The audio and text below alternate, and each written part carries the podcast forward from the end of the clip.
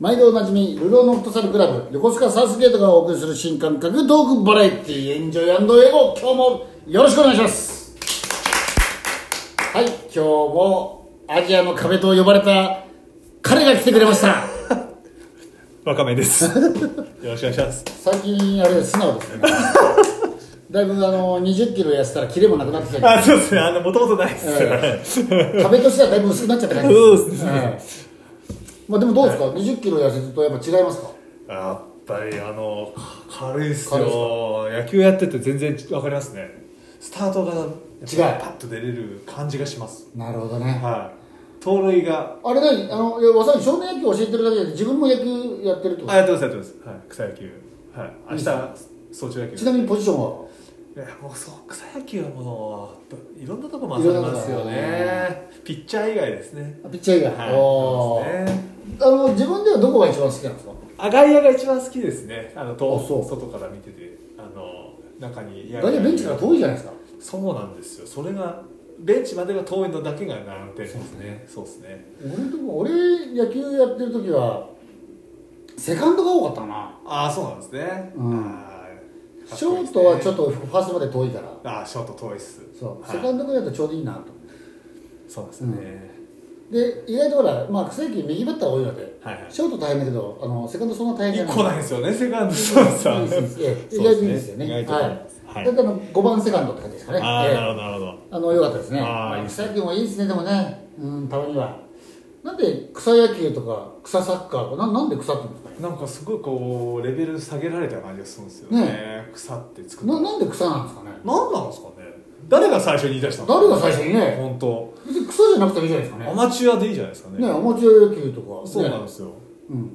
なななんかちょっと草ってつくとさ、はい、急になんかしょっぽさ出ますよね。もうちょっとかっこいい名前にしてほしいんですそようねね。はうん。なんか新しいの考え、じゃあ応募しますか。草野球とかあの草サッカーとかの新しい呼び方を考えましょうみたいい、ななんね。かすごい下手くそたちが野球やってる軍、ああそうね。なんか人たちみたいな感イじメじゃなージ悪いですよね。草野球って、ね。うん。ななんかもうちょっといいイメージにしたいですね。そう花花野球とか ね。まあ、さいちっちゃいそんな感じしますよね。あ、はいはい。うん草野球。はい、素人が集まって原っぱなどで野球する野球あ、原っぱでやるから。いやいやいや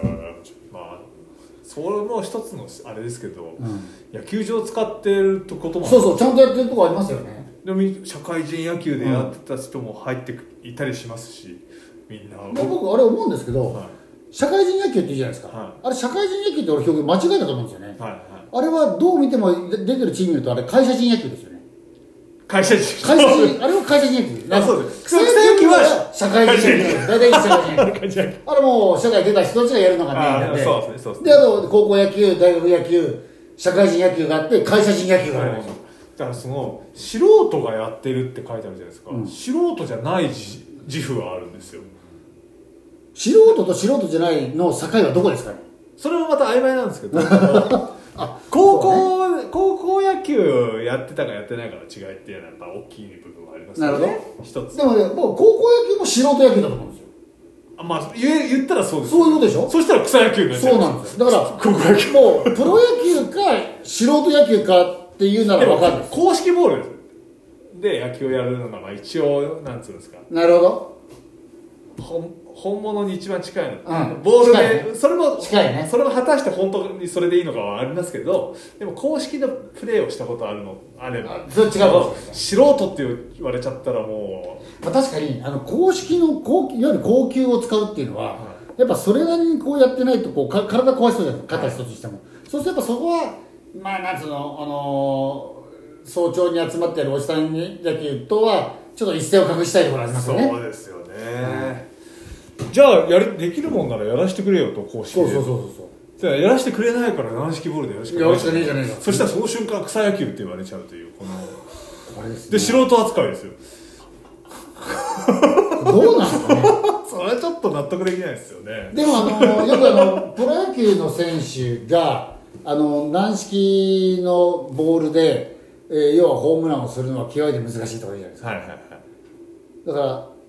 何が違うんでしょうねあのた多分ちゃんとした力がついてないと、は多分公公式のあの高級だと野球になんないんじゃないのもしかしたら、あの公式のボールは回転かけるんですよ、うん遠くに飛ばす、うん、単純に力があればいいわけじゃなくてそれがなかなかこうなんていうのちょこちょこっとこうカチッたぐらいの人だとうまくできないんじゃないのだから急にそれが全部できなきゃいけないわけでしょ、はいはいはいそういうテクニックそういうだから公式をやる人にとってはそれがあの最低限の基礎的な技術になるわけじゃないですかはいはいそうだとするそうはいそうそれを学ぶのってどこで学ぶのって言うとやっぱそれなりにこうちゃんと公式野球を習わないとできないわけですよね、はいはいはい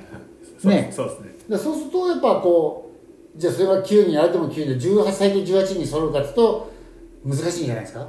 いやだから公式野球を習ったり経験する機会がはい日本の中では圧倒的に少ないってことでしょあそうですでそれはそうだとしょうがないと仮にしますと、うんでもやりたくてもいや本当はやりたいんだけどそのやる場所とかも例えばそうか逗子の運動公園とかは公式で試合はやできないわけですよあノックはしていいんですけどノックはいいだんかだら試合できる場所が少ないわけじゃないですか、うんだから試合ができるところ軟式ボールだったら試合やっていいよっていうグラウンドが山ほどあるわけですよねだからじゃあやりたいから軟式ボールでやろうって言ったらお前ら素人ってなっちゃうわけですよそういうことだ それはおかしいですよおかしいん だそれはおかしい悲しすぎます悲しいそれはそれは確かに悲しいだか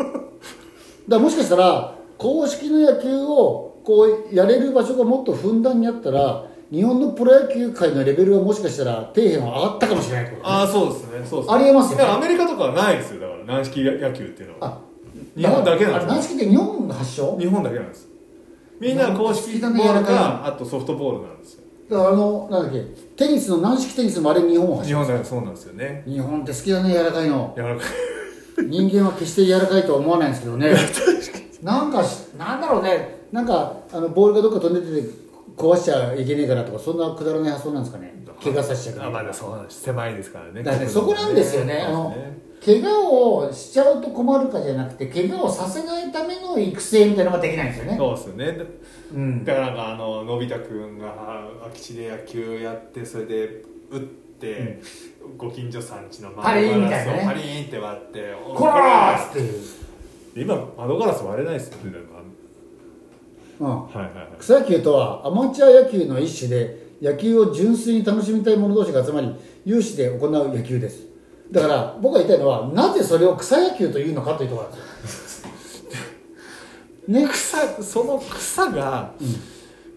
あのーすごい下手くそなやつらのイメージを植え付けて植るえ付けてますねですよね草だけにねですよねあなんならでもなん中学生いないじゃないですからねなんなら女子高生からしたら笑ってることになっちゃうわけですよ草 ってさすがさすが JK のじさん出ましたねこれ久しぶりに笑い野球ですよもうこれでも確かに今知らない女の子たち見たら草だって笑ってくれる草だって草っ草草で草くっさーってですよねまあこれじゃダメですよねやっぱ、ねだから日本もせっかくこの野球人口って多いと思うんですよお多くで言うとねでも多分これでいくとほとんどが軟式野球とかでしょ、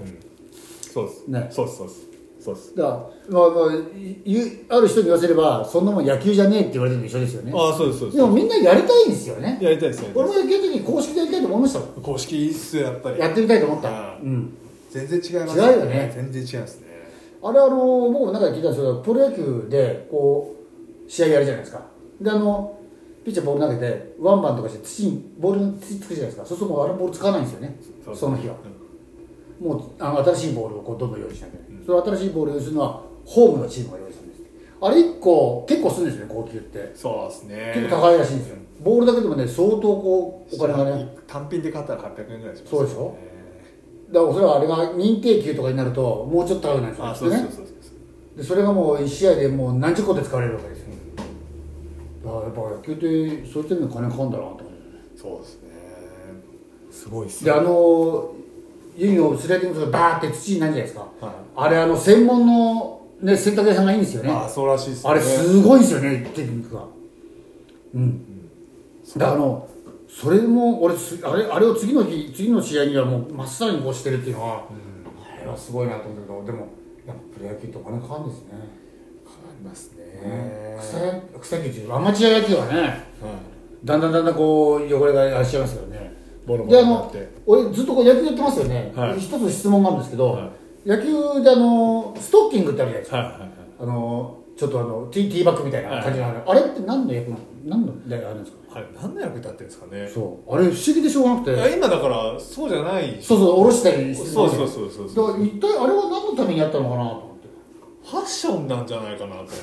ファッションですかファッションだと思いますだって他のスポーツで例えばじゃあどっかの例えば足首を保護するんですとか、あのアキレス腱がどうのこうのとかだったら他のスポーツでも同じファッションになってる可能性あるじゃなないでるほどなるほど、すかでも野球だけですよねあそこのこのそなんかトンネルう、みうたいになっんてる、あのそうそうそうそうあれがね昔からいまいち分かんなくて多分フファッションですよァッションですかね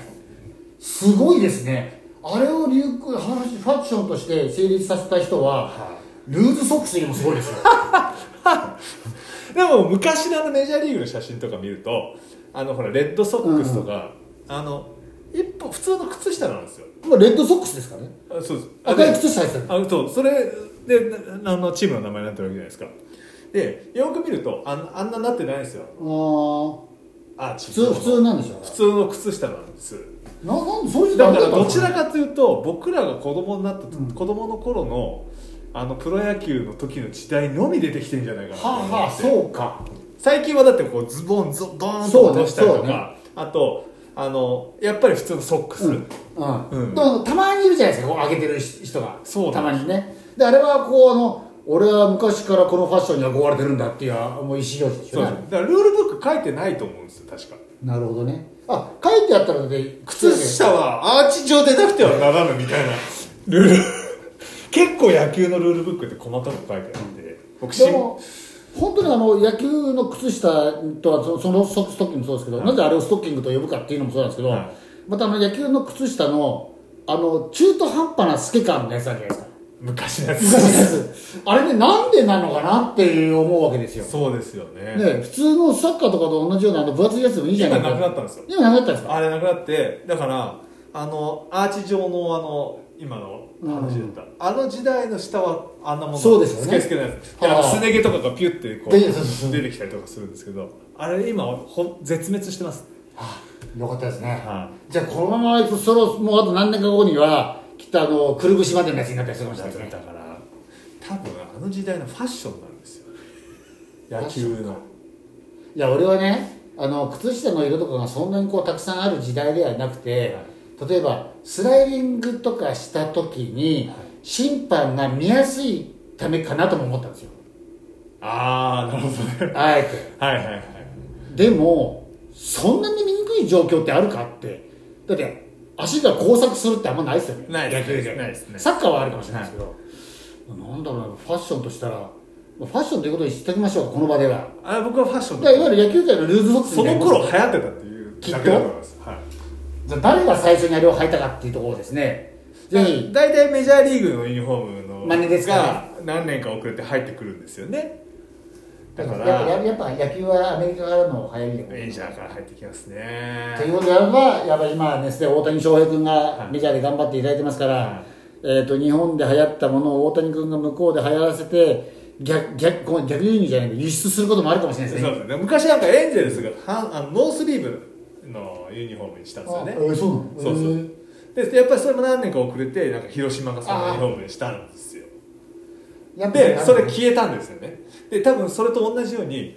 あのノースリーブのユニフォームあるじゃん何の意味あったんだろうねって言うんですけど多分あれファッションなんですそよう、ねファッションね。でそれと同じような現象だったんじゃないそかういうことかそうそうそうじゃあ次の、おーあれですね、また、あのー何週か先ではですね、はいえー、と次世代の野球、流行るだろう野球のユニフォームについて、 ちょっとこう想像してみますか。過去の歴史を紐解きつつ、じゃあこれから10年後どんな野球のユニフォームが流行るのか。ね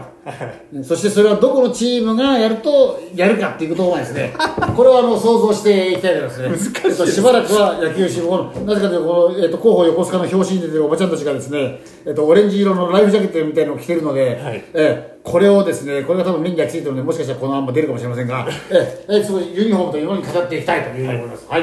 えーというわけで、えっと、また、とりとめのない話をつ続けてきました15分ですが、今週もこの辺で終わりにしたいと思います。皆さんどうもありがとうございました。